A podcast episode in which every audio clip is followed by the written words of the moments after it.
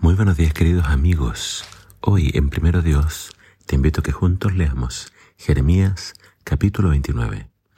Dice así la palabra de Dios. Jeremías escribió desde Jerusalén una carta a los ancianos, a los sacerdotes, a los profetas y a todos los que el rey Nabucodonosor había desterrado a Babilonia. Esto sucedió luego de que el rey Joaquín, la reina madre, los funcionarios de la corte, los demás funcionarios de Judá y todos los artífices y los artesanos fueron deportados de Jerusalén. Envió la carta con Elasa, hijo de Safán, y Gemarías, hijo de Hilcías, cuando fueron a Babilonia como embajadores del rey Sedequías ante Nabucodonosor. Esto decía la carta de Jeremías. Esto dice el Señor de los ejércitos celestiales, Dios de Israel, a los cautivos que Él desterró de Jerusalén a Babilonia edifiquen casas y hagan planes para quedarse. Planten huertos y coman del fruto que produzcan.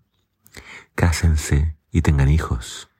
Luego encuentren esposos y esposas para ellos, para que tengan muchos nietos. Multiplíquense, no disminuyan. Y trabajen por la paz y prosperidad de la ciudad donde los envía el destierro. Pidan al Señor por la ciudad, porque del bienestar de la ciudad dependerá el bienestar de ustedes. Esto dice el Señor de los ejércitos celestiales, Dios de Israel. No permitan que los engañen los profetas y los adivinos que están entre ustedes en la tierra de Babilonia. No presten atención a sus sueños, porque les dicen mentiras en mi nombre. Yo no los envié, dice el Señor. Esto dice el Señor. Ustedes permanecerán en Babilonia durante setenta años pero luego vendré y cumpliré todas las cosas buenas que les prometí, y los llevaré de regreso a casa. Pues yo sé los planes que tengo para ustedes, dice el Señor. Son planes para lo bueno y no para lo malo, para darles un futuro y una esperanza. En esos días cuando oren los escucharé. Si me buscan de todo corazón, podrán encontrarme. Sí, me encontrarán, dice el Señor Pondré fin a su cautiverio y restableceré su bienestar. Los, reuniré de las naciones a donde los envié y los llevaré a casa de regreso a su propia tierra. Ustedes afirman que el Señor les ha levantado profetas en Babilonia, pero esto dice el Señor acerca del rey que se sienta en el trono de David y acerca de todos los que todavía viven aquí en Jerusalén, sus parientes que no fueron desterrados a Babilonia. Esto dice el Señor de los ejércitos celestiales. Enviaré sobre ellos guerra, hambre y enfermedad. Y haré que sean como higos podridos, tan podridos que no pueden comerse. Sí, los perseguiré con guerra, hambre y enfermedad, y los esparciré por todo el mundo. En cada nación por donde los envíe, los convertiré en objeto de condenación, horror, desprecio y burla. Pues ellos rehusaron escucharme, a pesar de que les hablé repetidas veces por medio de profetas que les envié. Y ustedes que están en el destierro tampoco han escuchado, dice el Señor. Por tanto, todos los cautivos en Babilonia escuchen el mensaje del Señor.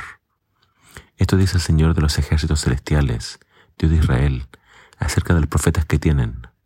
Acab, hijo de Colaías, y Sedequías, hijo de Maseías, que les dicen mentiras en mi nombre yo los entregaré a Nabucodonosor para que los ejecute delante de sus ojos.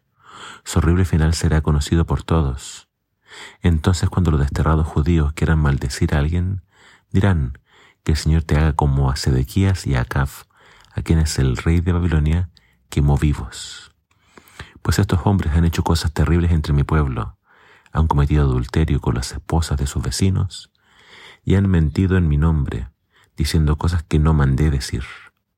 De esto soy testigo. Yo el Señor he hablado. Esta es una carta entonces que vemos que Jeremías manda a quienes estaban en el destierro. Tristemente, así como habían falsos profetas en Jerusalén, el caso de Ananías, también habían falsos profetas en Babilonia. Acá se los menciona por nombre y se nos dice lo que Nabucodonosor iba a hacer con él, con ellos. Los iba a quemar vivos algo muy parecido a las historias que vemos en el libro de Daniel. Eh, Nabucodonosor era un rey muy cruel, muy despiadado. Y Dios lo está usando para limpiar a su pueblo. ¿Cuál es el consejo de la carta? El, el cautiverio va a ser largo, 70 años. Por lo tanto, hagan planes de quedarse, construyan casas, planten eh, huertos y coman de su fruto, cásense y tengan hijos y trabajen por la prosperidad de esa nación, porque de ello depende la prosperidad de ustedes. Y también Dios les dice, y después ustedes me van a buscar y me van a encontrar cuando me busquen de todo corazón, que también es algo que vemos en el libro de Daniel. Daniel cuando ve que se cumplen los 70 años, hace la oración del capítulo 9, una oración de arrepentimiento y donde busca a Dios de todo corazón. La clave es buscar al Señor de todo corazón, arrepentirnos de nuestros pecados, pedir perdón, apartarnos de ellos. Y entonces vamos a encontrar al Señor cuando lo busquemos de todo corazón.